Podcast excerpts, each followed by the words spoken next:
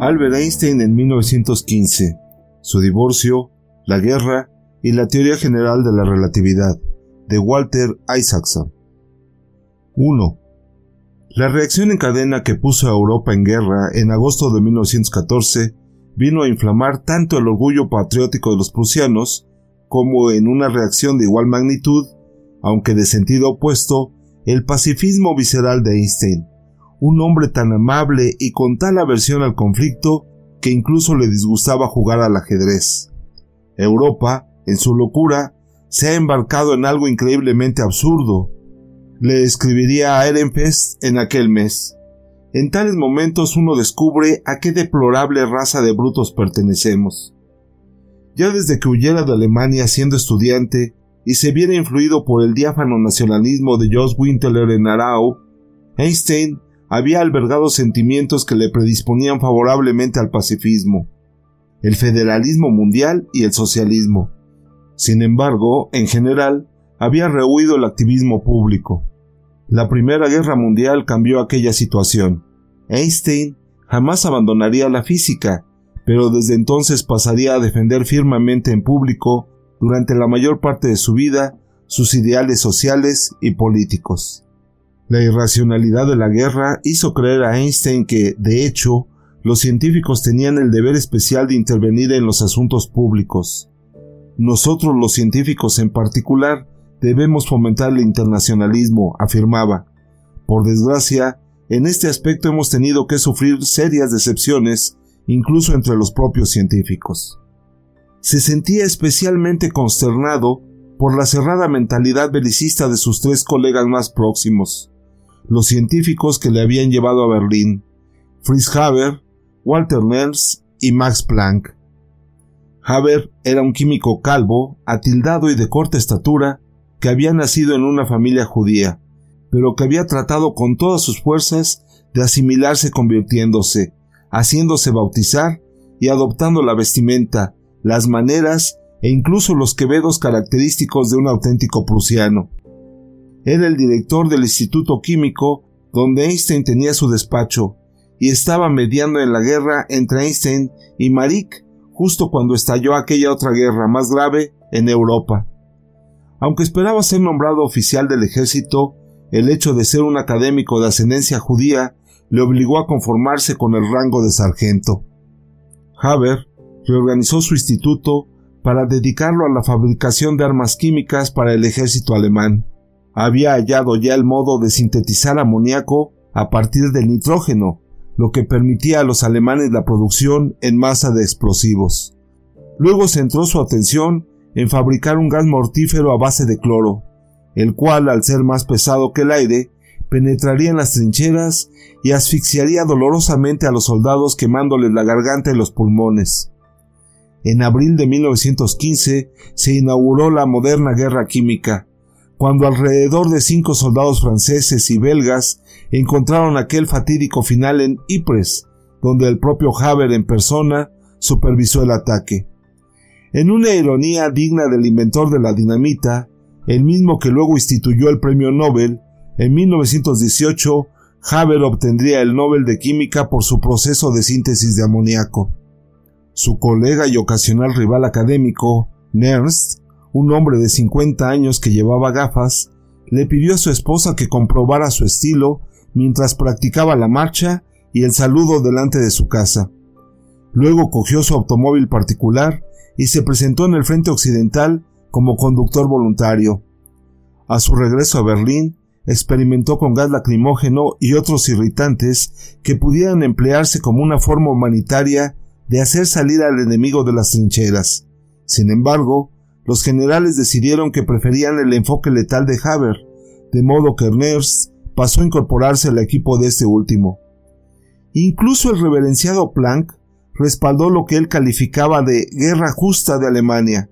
Como les dijo a sus alumnos cuando partían hacia el frente, Alemania ha desenvainado su espada contra un criadero de insidiosa perfidia. Einstein logró evitar que la guerra provocara una ruptura personal entre él y sus tres colegas, y durante la primavera de 1915 estuvo dando clases de matemáticas al hijo de Haber. Pero cuando firmaron una declaración defendiendo el militarismo de Alemania, se sintió obligado a romper con ellos políticamente. La declaración, publicada en octubre de 1914, se titulaba Llamamiento al Mundo Oculto y pasaría a conocerse como el Manifiesto de los 93 por el número de intelectuales que lo firmaron. Con escaso respeto a la verdad, negaba que el ejército alemán hubiera cometido ataques contra civiles en Bélgica, y luego pasaba a proclamar que la guerra era necesaria. De no ser por el militarismo alemán, la cultura alemana habría sido borrada de la faz de la tierra, afirmaba. Libraremos esta lucha hasta el final como nación culta, una nación que no considera el legado de Goethe, Beethoven y Kant menos sagrado que la casa y el hogar. No era extraño que entre los científicos que firmaron se encontrara el conservador Philippe Lenard, famoso por el efecto fotoeléctrico, quien más tarde se convertiría en rabioso antisemita y detractor de Einstein. Lo más doloroso fue que Haber, Nernst y Planck también firmaron. Como ciudadanos, al igual que como científicos, tenían cierta tendencia natural a secundar los sentimientos de otros.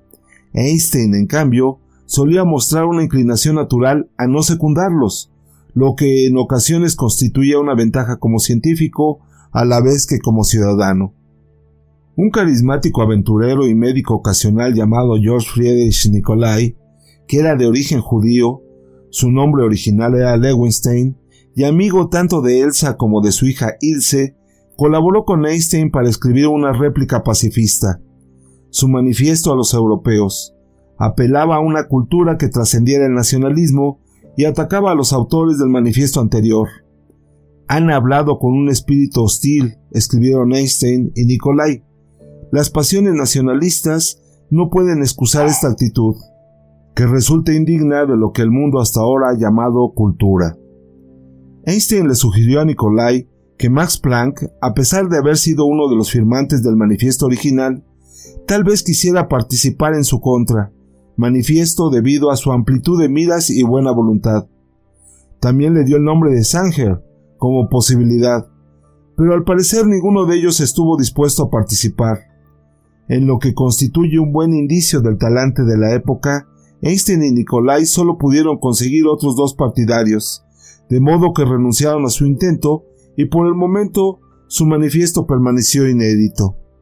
Einstein también se convirtió en uno de los primeros miembros de la denominada Liga de la Nueva Patria, un club de espíritu liberal y moderadamente pacifista que propugnaba un pronto acuerdo de paz y el establecimiento de una estructura federal en Europa a fin de evitar futuros conflictos.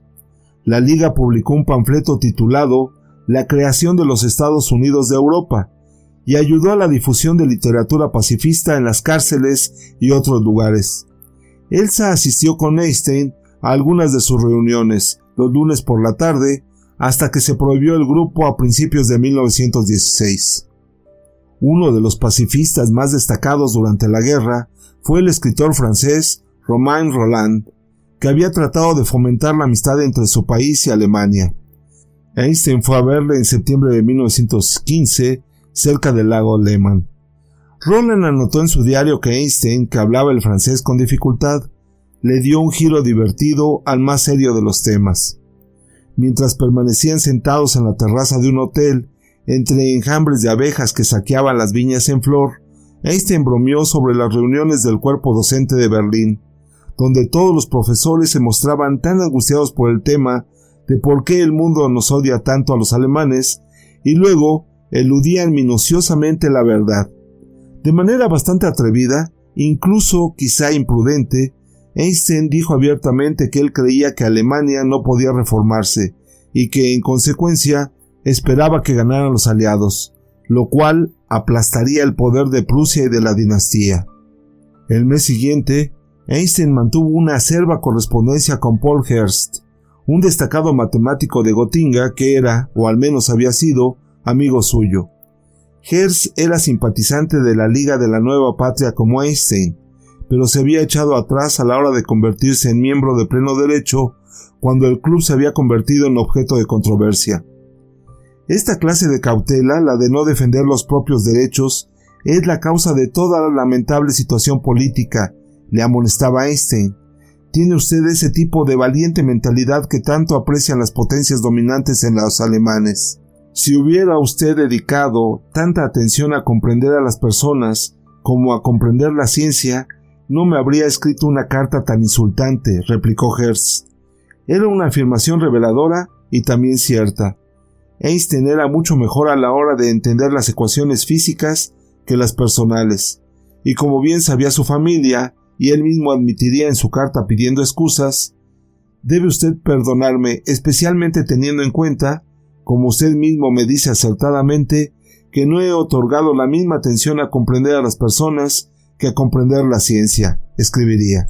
En noviembre, Einstein publicó un ensayo de tres páginas titulado Mi opinión sobre la guerra, que rozaba el límite, incluso para un gran científico, de lo que estaba permitido decir públicamente en Alemania. Especulaba con la posibilidad de que existiera un rasgo biológicamente determinado del carácter masculino que fuera una de las causas de las guerras. Cuando el artículo fue publicado por la Liga Goethe aquel mismo mes, se eliminaron algunos pasajes en aras de la seguridad, incluido un ataque al patriotismo como potencial recipiente de los requisitos morales del odio bestial y el asesinato masivo. La idea de que la guerra tuviera una base biológica en la agresión masculina sería un tema que Einstein exploraría también en una carta a su amigo de Zurich, Henry Sanger. ¿Qué impulsa a la gente a matarse y mutilarse tan salvajemente? se preguntaba. Creo que es el carácter sexual del macho el que lleva a tan salvajes explosiones. El único método de refrenar tal agresividad, sostenía, era crear una organización mundial que tuviera el poder de vigilar a los países miembros. Sería este un tema que Einstein retomaría 18 años después, en una de sus últimas manifestaciones públicas de pacifismo, al mantener una correspondencia abierta con Sigmund Freud, tanto sobre la psicología masculina como sobre la necesidad de un gobierno mundial. 2. Los primeros meses de la guerra de 1915 vinieron a ser aún más difícil la separación de Einstein de sus hijos Hans Albert y Edward, tanto emocional como logísticamente. Estos querían que fuera a visitarles en Zurich aquel año por Pascua, y Hans Albert, que acababa de cumplir los once años, le escribió dos cartas destinadas a ablandarle. Solo pienso que en Pascua estarás aquí y volveremos a tener un papá.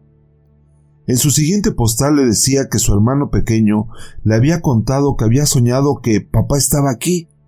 También le describía lo bien que le iban las matemáticas.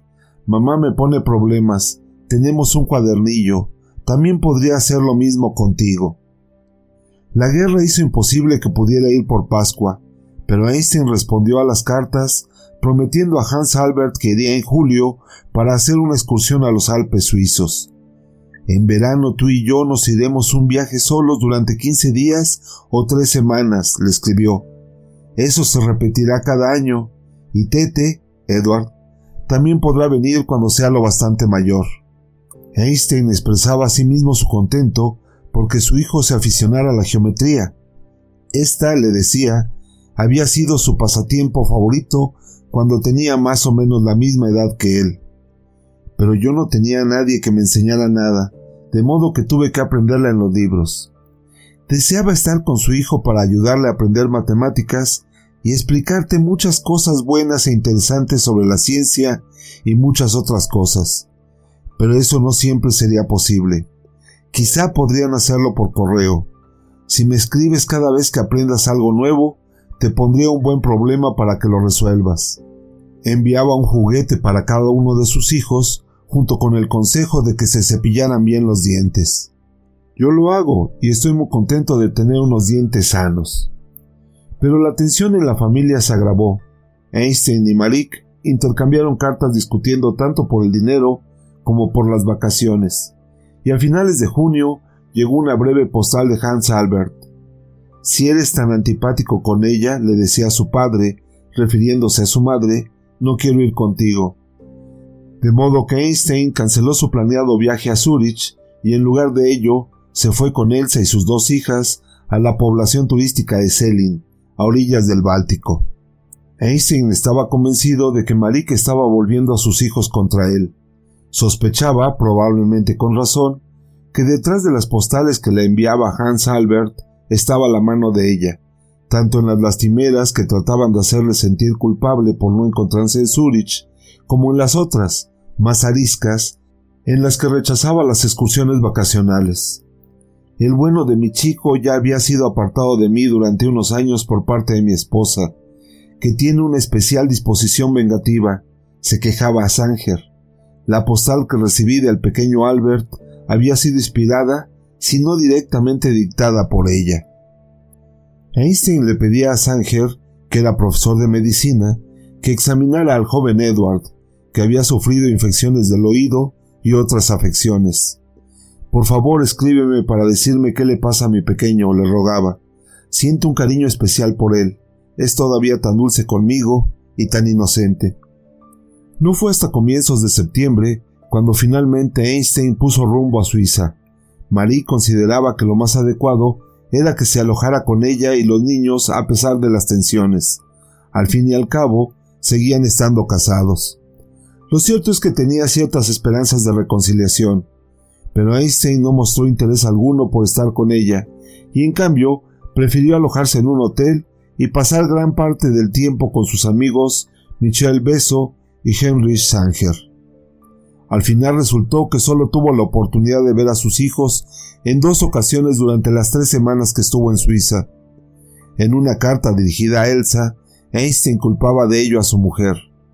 La causa fue el temor de su madre de que los pequeños se hicieran demasiado dependientes de mí. Hans Albert le hizo saber a su padre que su visita le hacía sentirse incómodo. Después de que Einstein hubiera regresado a Berlín, Hans Albert fue a ver a Sanger. El amable profesor de medicina, amigo de ambas partes en la disputa, trató de forjar un acuerdo para que Einstein pudiera ver a sus hijos. También Beso hizo de intermediario. Al final, Einstein podía ver a sus hijos, según informaba Beso en una carta formal que escribió en presencia de Marie. Pero no en Berlín ni en presencia de la familia de Elsa. Sería mejor hacerlo en una buena posada suiza.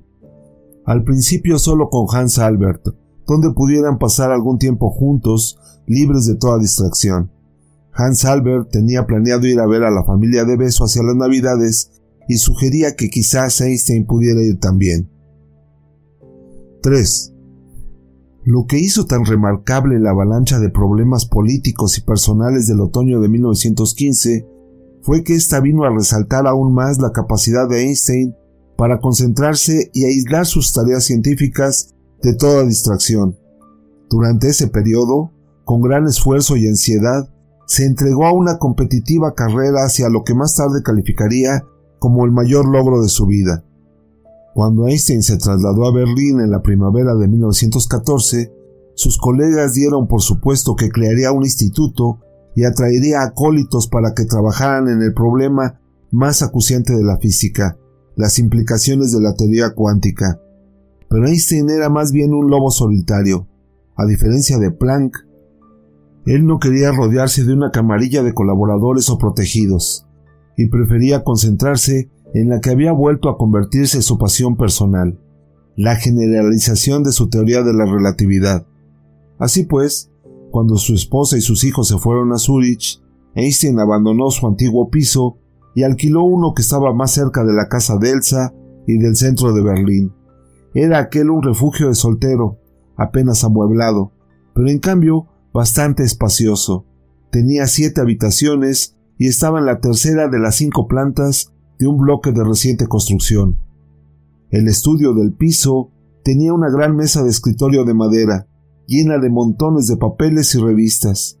Moviéndose por aquella especie de eremitorio, comiendo y trabajando cuando le convenía y durmiendo cuando tenía sueño, Einstein libró su solitaria batalla.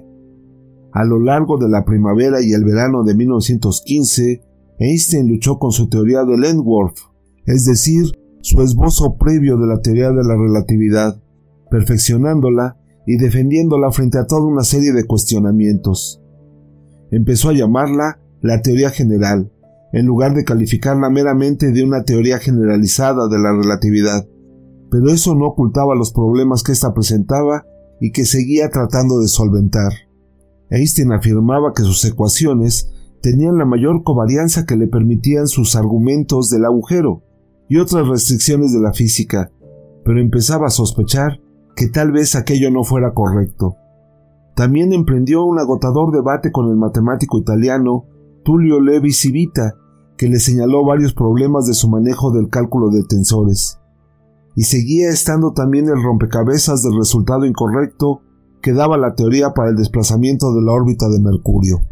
Al menos su esbozo teórico, que había creado con Grossman en años previos, sí explicaba acertadamente, o al menos eso creyó durante todo el verano de 1915, la rotación como una forma de movimiento relativo, esto es, un movimiento que podía definirse únicamente en relación con las posiciones y los movimientos de otros objetos. Sus ecuaciones de campo, creía, permanecían constantes bajo una transformación a unas coordenadas en rotación.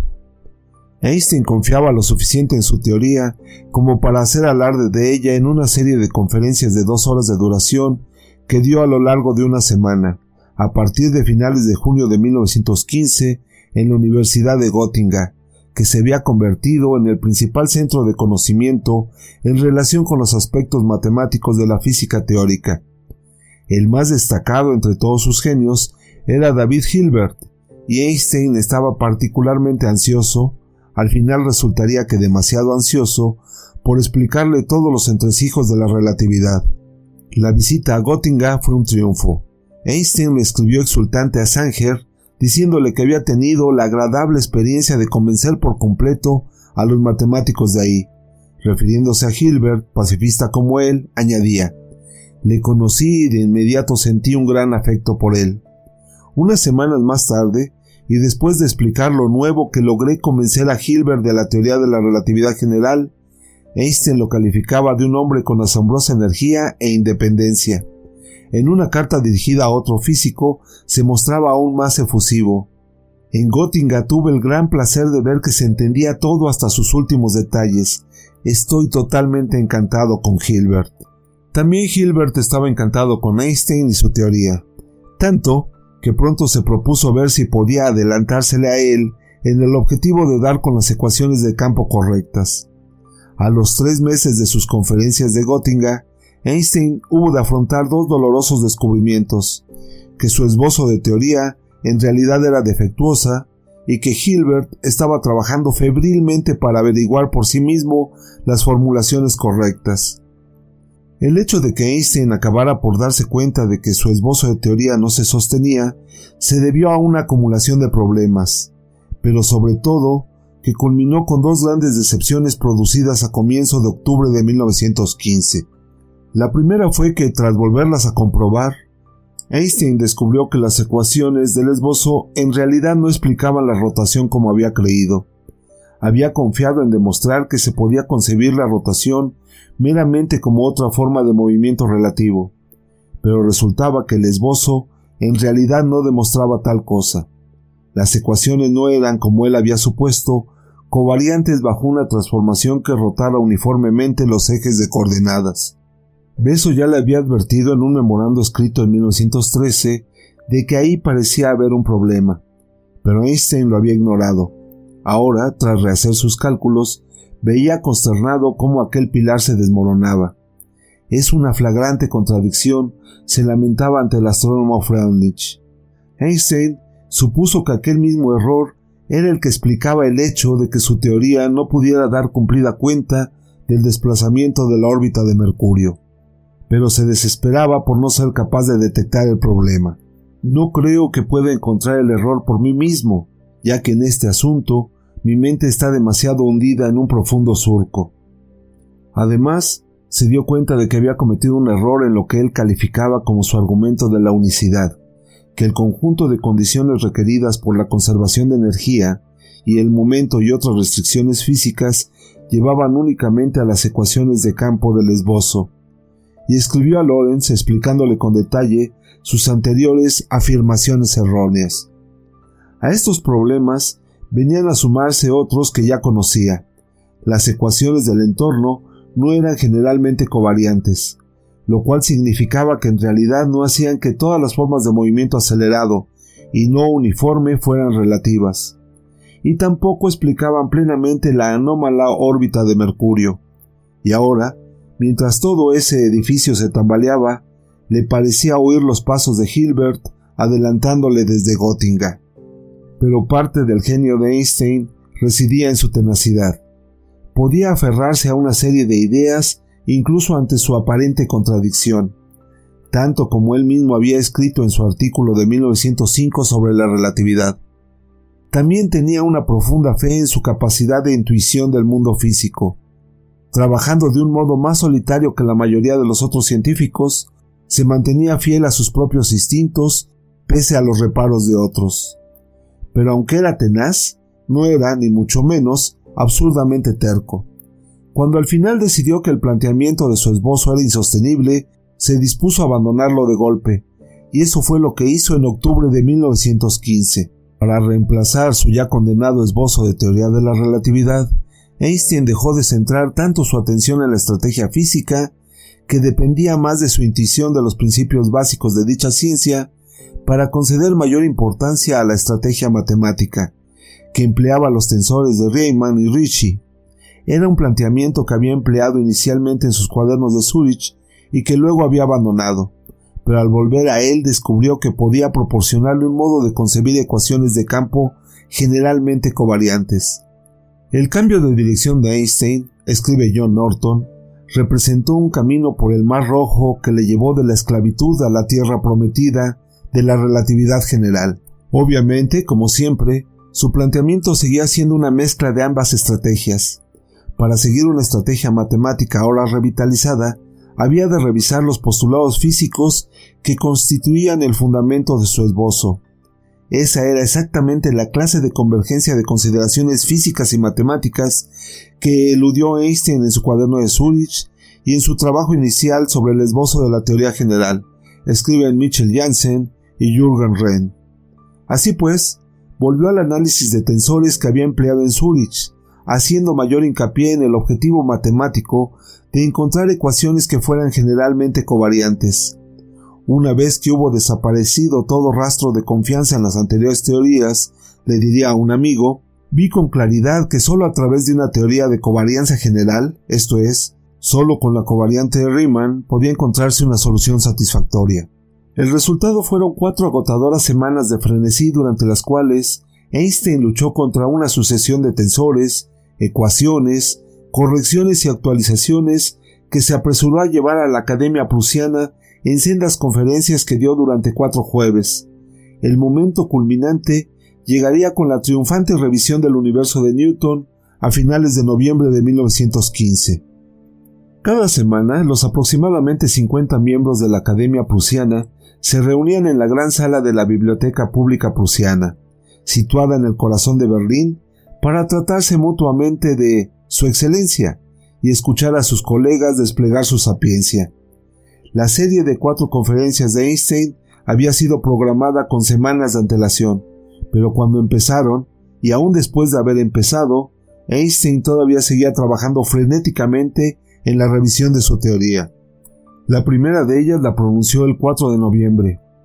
Durante los últimos cuatro años empezó diciendo, he tratado de establecer una teoría de la relatividad general, basada en el presupuesto de la relatividad, incluso en un movimiento no uniforme. Refiriéndose a su ya descartado esbozo, hizo que realmente creía que había descubierto la única ley de la gravitación que se ajustaba a las realidades físicas. Pero entonces, con gran candor, pasó a detallar todos los problemas con los que se había topado la teoría. Por esa razón, perdí completamente la fe en las ecuaciones de campo que había estado defendiendo durante más de dos años. En lugar de ello, explicó, había retomado el planteamiento que él y su ayudante matemático, Marcel Grossman, habían estado empleando en 1912. Volví, pues, al requisito de una covarianza más general de las ecuaciones de campo, que había abandonado no sin pesar cuando colaboraba con mi amigo Grossman. De hecho, en aquel momento habíamos estado muy cerca de la solución. Einstein volvió, pues, a los tesores de Riemann y Ricci que Grossman le llevara a descubrir en 1912. Casi nadie que la entienda realmente puede resistirse al encanto de esta teoría, afirmó. Significa un verdadero triunfo del método de cálculo fundado por Gauss, Riemann, Christoffel, Ricci y Levi Civita. Ese método le llevó mucho más cerca de la solución correcta, pero el 4 de noviembre sus ecuaciones todavía no eran generalmente covariantes. Para ello harían falta otras tres semanas. Einstein estaba sumergido en uno de los más concentrados frenesí de creatividad científica de toda la historia. Trabajaba, decía, con una tremenda intensidad, y en medio de esa experiencia había de afrontar también la crisis personal con su familia. Llegaban cartas tanto de su esposa como de Michel Beso, que actuaba en representación de ella, en la que se insistía en la cuestión de sus obligaciones financieras y se planteaban las directrices del contacto con sus hijos. El mismo día en que presentó su primer artículo, el 4 de noviembre, escribió una angustiosa y dolorosamente conmovedora carta a Hans Albert, que estaba en Suiza. Trataré de estar contigo un mes entero de cada año para que tengas un padre que esté cerca de ti y pueda quererte. Puedes aprender un montón de cosas buenas de mí que nadie más puede ofrecerte.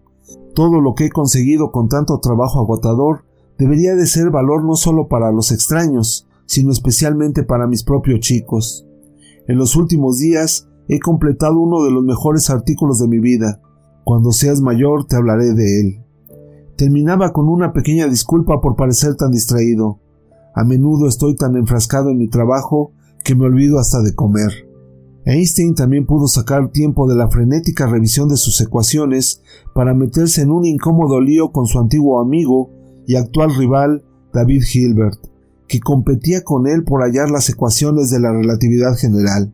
Einstein había sido informado de que el matemático de Göttingen había descubierto los defectos de las ecuaciones del esbozo. Preocupado por la posibilidad de verse adelantado, le escribió una carta a Hilbert en la que le decía que él ya había descubierto esos defectos cuatro semanas antes, y le adjuntaba una copia de su conferencia del 4 de noviembre. Tengo curiosidad por saber si le gustará a usted esta nueva solución, le decía Einstein, poniéndose ligeramente a la defensiva. Hilbert no era solo un matemático puro mejor que Einstein, sino que también tenía la ventaja de no ser tan buen físico. No se veía restringido, como le ocurría a Einstein, por la obligación de asegurarse de que cualquier nueva teoría se adaptara a la antigua teoría newtoniana en un campo gravitatorio débil y estático, o de que obedeciera las leyes de la causalidad. En lugar de una doble estrategia matemática y física, Hilbert seguía meramente una estrategia matemática e intentaba centrarse en encontrar las ecuaciones que fueran covariantes. A Hilbert le gustaba bromear diciendo que la física era demasiado compleja para dejarla en manos de los físicos, señala Denis Overby. Einstein presentó su segundo artículo el jueves siguiente, 11 de noviembre. En él empleaba el tensor de Ricci e imponía nuevas condiciones de coordenadas que permitían que las ecuaciones fueran generalmente covariantes. Resultó, sin embargo, que aquello no mejoraba mucho las cosas. Einstein seguía estando cerca de la respuesta definitiva, pero hacía pocos progresos. Una vez más, le envió el artículo a Hilbert. Si mi actual modificación que no cambia las ecuaciones es legítima, entonces la gravitación debe desempeñar un papel fundamental en la composición de la materia, decía Einstein. Mi propia curiosidad interfiere en mi trabajo. La respuesta que envió Hilbert al día siguiente debió de haber puesto nervioso a Einstein. Decía que estaba a punto de ofrecer una solución axiomática a su gran problema. Había planeado no discutirla hasta que hubiera explorado más sus ramificaciones físicas, pero dado que está usted tan interesado, me gustaría exponer mi teoría en sus detalles más completos este próximo jueves, que era el 16 de noviembre. Hilbert invitó a Einstein a acudir a Göttingen para tener el dudoso placer de oírle personalmente exponer la respuesta. La reunión empezaría a las seis de la tarde y Hilbert le facilitó amablemente a Einstein las horas de llegada de dos trenes vespertinos procedentes de Berlín. Mi esposa y yo estaríamos encantados de que se alojara con nosotros. Luego, tras firmar con su nombre, Hilbert se sintió obligado a añadir lo que seguramente debió de ser una postdata tan tentadora como desconcertante. Por lo que alcanzo a comprender de su nuevo artículo, la solución que da usted es completamente distinta de la mía. El lunes 15 de noviembre, Einstein escribió cuatro cartas que permiten hacerse una idea de por qué sufría de dolores de estómago. A su hijo Hans Albert Le decía que le gustaría ir a Suiza más o menos por Navidad y Año Nuevo para verle. Quizá lo mejor sería que nos fuéramos tú y yo solos a alguna parte, como una solitaria posada, le sugería a su hijo. ¿Qué te parece? También escribió a su esposa una carta conciliadora en la que le daba las gracias por su buena voluntad al no socavar mis relaciones con los chicos. Y asimismo informó a su amigo mutuo, Sanger, de que he modificado la teoría de la gravitación, ya que me he dado cuenta de que mis anteriores pruebas tenían una laguna. A finales de año tendré el placer de ir a Suiza para ver a mi querido muchacho. Por último, respondió a Hilbert declinando su invitación para ir a Göttingen al día siguiente. La carta no ocultaba su inquietud. Su análisis me interesa enormemente. Las alusiones que hacía usted en sus mensajes despiertan la mayor de las expectaciones. Sin embargo, por el momento debo abstenerme de ir a Göttingen. Estoy agotado y agobiado por los dolores de estómago. Si le es posible, por favor, envíeme un borrador de su estudio para mitigar mi impaciencia. Afortunadamente para Einstein, su inquietud se vería en parte aliviada aquella misma semana por un feliz descubrimiento. Aunque sabía que sus ecuaciones no se hallaban todavía en la forma definitiva, decidió ver si el nuevo planteamiento que había adoptado produciría los resultados correctos con respecto a lo que se sabía del desplazamiento de la órbita de Mercurio. Dado que él y Beso ya habían hecho anteriormente los cálculos en una ocasión, obteniendo un decepcionante resultado, no necesitó mucho tiempo para rehacer dichos cálculos y en este caso empleó su teoría revisada.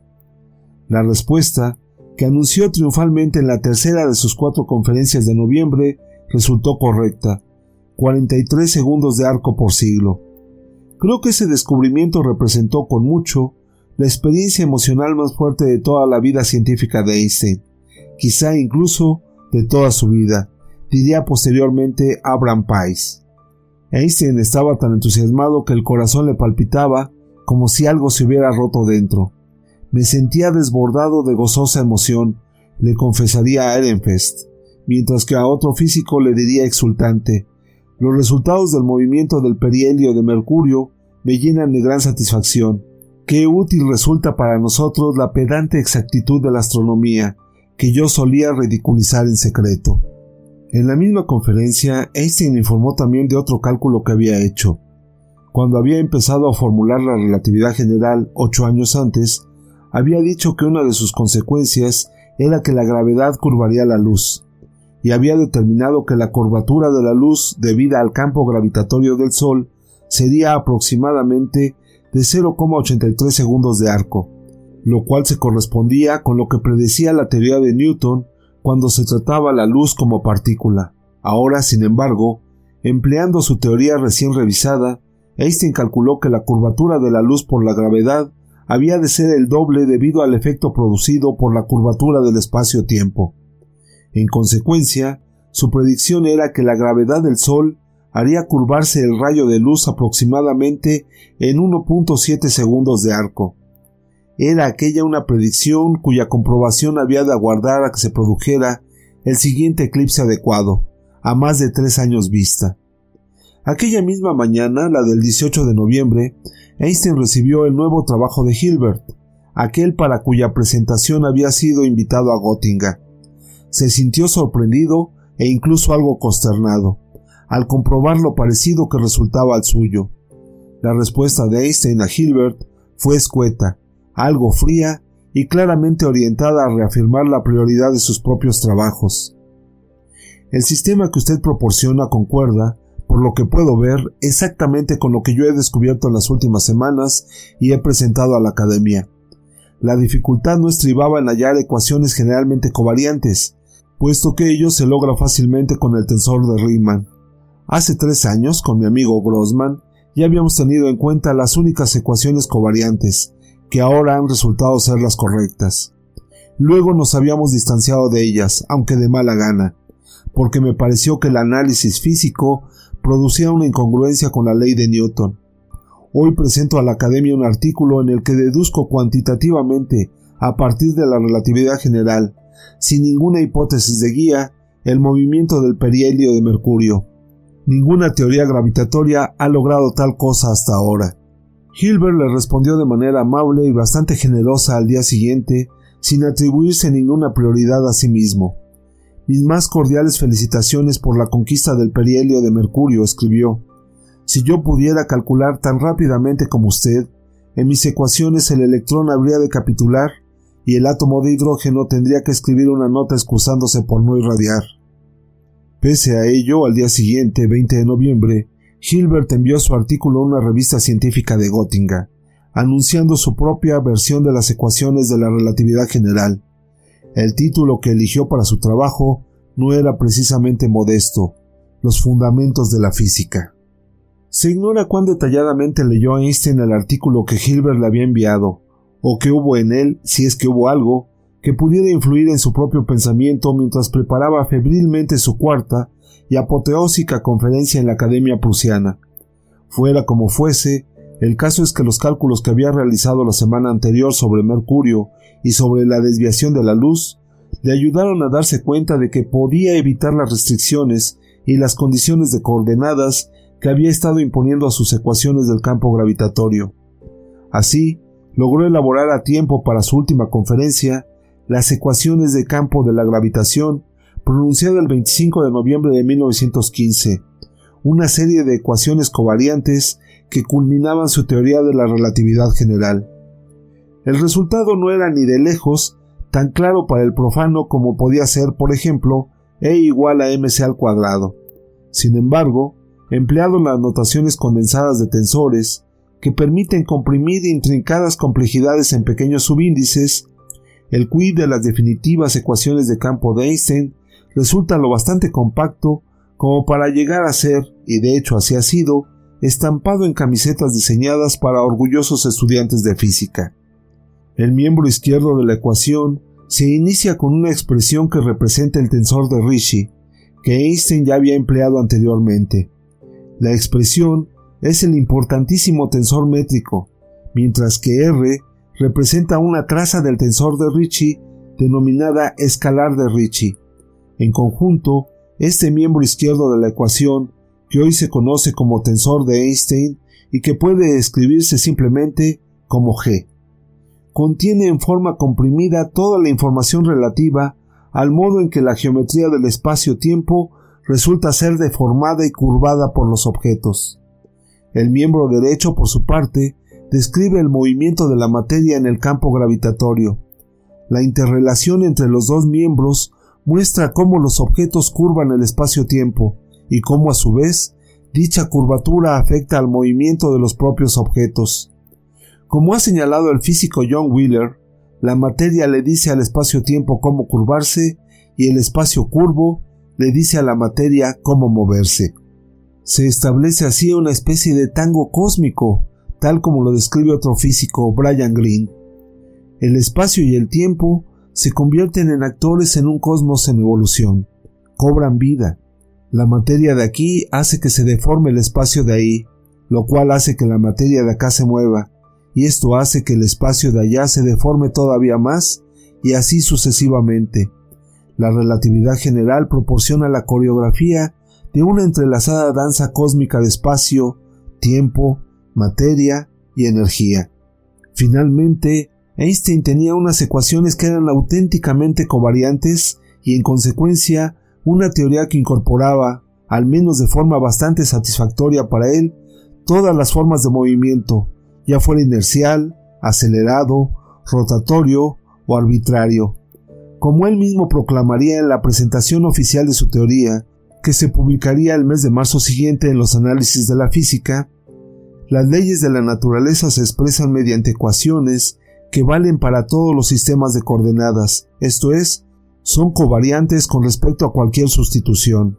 Einstein estaba entusiasmado por su éxito, pero al mismo tiempo le preocupaba la posibilidad de que se le atribuyera a Hilbert, que había presentado su propia versión cinco días antes en Göttingen, parte del mérito de la teoría. Solo un colega lo ha entendido de verdad, le escribiría a su amigo Henry Sanger y está tratando de nostrificarlo, en expresión de Abraham, inteligentemente. El término nostrificar, que había sido empleado por el físico y matemático de Göttingen, Max Abraham, aludía a la práctica conocida como nostrificación. por la que las universidades alemanas convertían los títulos concedidos por otras universidades en los suyos propios. En mi experiencia personal, raramente he podido comprender mejor la miseria de la condición humana. En una carta dirigida a Beso unos días después, Einstein añadía Mis colegas están actuando horriblemente en este asunto. Cuando te lo cuente, te reirás a gusto. Entonces, ¿A quién hay que atribuir realmente el principal mérito de las ecuaciones matemáticas definitivas? La cuestión de la prioridad entre Einstein y Hilbert ha suscitado un pequeño, aunque intenso debate histórico, parte del cual en ocasiones parece estar impulsado por pasiones que van más allá de la mera curiosidad científica. Hilbert presentó una versión de sus ecuaciones en su conferencia del 16 de noviembre y en un artículo fechado el 20 del mismo mes, es decir, antes de que Einstein presentara las suyas definitivas el día 25. Sin embargo, en 1997, un equipo de estudiosos de Einstein encontró una serie de pruebas de imprenta del artículo de Hilbert en las que éste había hecho una serie de correcciones que luego había enviado a la editorial el 16 de diciembre. En la versión original, las ecuaciones de Hilbert diferían en una pequeña pero importante cuestión de la versión final de Einstein presentada en la conferencia del 25 de noviembre. En realidad, no eran generalmente covariantes, y tampoco incluían el paso que comportaba contraer el tensor de Ricci e incluir la expresión traza resultante, el escalar de Ricci, en la ecuación, lo que Einstein sí hizo en su conferencia del 25 de noviembre. Al parecer, Hilbert hizo una corrección en la versión revisada de su artículo para que coincidiera con la versión de Einstein. Sus revisiones también incorporaron, con bastante generosidad, la expresión introducidos por primera vez por Einstein al referirse a los potenciales gravitatorios. Los partidarios de Hilbert y detractores de Einstein responden con diversos argumentos, incluyendo que en las pruebas de imprenta falta una parte y que la expresión traza, ausente en la versión de Hilbert, resultaba o innecesaria o evidente. Lo justo es decir que ambos hombres, en cierta medida independientemente, pero también estando cada uno de ellos al tanto de lo que hacía el otro, dedujeron en noviembre de 1915 unas ecuaciones matemáticas que daban expresión formal a la teoría general. A juzgar por las correcciones de Hilbert en sus propias pruebas de imprenta, parece que Einstein fue el primero en publicar la versión definitiva de dichas ecuaciones, y en última instancia, incluso el propio Hilbert se dio el mérito y la prioridad a Einstein. Fuera como fuese, lo cierto es que, sin lugar a dudas, fueron estas ecuaciones las que formalizaron la teoría de Einstein, la misma que éste le había explicado a Hilbert durante el tiempo que habían estado juntos en Gotinga aquel verano. Incluso, el físico Kip Thorne uno de los que atribuyeron a Hilbert el mérito de haber elaborado las ecuaciones de campo correctas, afirma, no obstante, que el mérito de la teoría subyacente a dichas ecuaciones es de Einstein. Hilbert dio los últimos pasos matemáticos hacia su descubrimiento de forma independiente y casi a la vez que Einstein, pero este fue el responsable básicamente de todo lo que precedió a esos pasos, escribe Thorne. Sin Einstein, puede que las leyes relativistas generales de la gravitación no se hubieran descubierto hasta varias décadas después. Hilbert cortésmente pensaba lo mismo. Como afirmaba claramente en la versión definitiva de su artículo, las ecuaciones diferenciales de la gravitación resultantes están, en mi opinión, en concordancia con la magnífica teoría de la relatividad general establecida por Einstein. A partir de entonces, Hilbert reconocería en todo momento socavando con ello los argumentos de quienes pretendían utilizarle para rebajar a Einstein, que este era el único autor de la teoría de la relatividad. Cualquier muchacho de las calles de Göttingen sabe más de geometría tetradimensional que Einstein, se dice que dijo, pero a pesar de ello, Einstein fue quien hizo el trabajo y no los matemáticos. De hecho, Einstein y Hilbert no tardaron en volver a mantener una relación amistosa. Hilbert la escribiría en diciembre, solo unas semanas después de que terminara su carrera por encontrar las ecuaciones de campo, para informarle de que, con su apoyo, Einstein había sido elegido miembro de la Academia de Göttingen. Tras expresarle su agradecimiento, Einstein le diría, me siento obligado a decirle algo más. Y le explicaría, ha habido cierta hostilidad entre nosotros, cuya causa no deseo analizar. Yo he luchado con completo éxito contra el sentimiento de rencor que ello lleva aparejado. Pienso de nuevo en usted con total cordialidad y le pido que trate de hacer lo mismo conmigo. Es una vergüenza que dos verdaderos colegas, que han logrado salir en cierta medida de este mezquino mundo, no se permitan disfrutar mutuamente el uno del otro. Así pues, reanudaron su correspondencia regular, compartieron ideas y colaboraron juntos para encontrarle un puesto de trabajo al astrónomo Freundlich. En febrero, Einstein incluso volvería a viajar a Göttingen y a alojarse en casa de Hilbert. El orgullo de Einstein como autor de su teoría resulta perfectamente comprensible. En cuanto dispuso de copias impresas de sus cuatro conferencias, las envió por correo a sus amigos. Asegúrate de darles una buena ojeada, le decía uno de ellos. Representan el descubrimiento más valioso de mi vida. Y otro le señalaba. La teoría resulta de una incomparable belleza. A sus 36 años, Einstein había elaborado una de las más imaginativas y espectaculares revisiones de nuestros conceptos sobre el universo de toda la historia. La teoría de la relatividad general no era meramente la interpretación de algunos datos experimentales o el descubrimiento de un conjunto de leyes más precisas. Era una forma totalmente nueva de ver la realidad.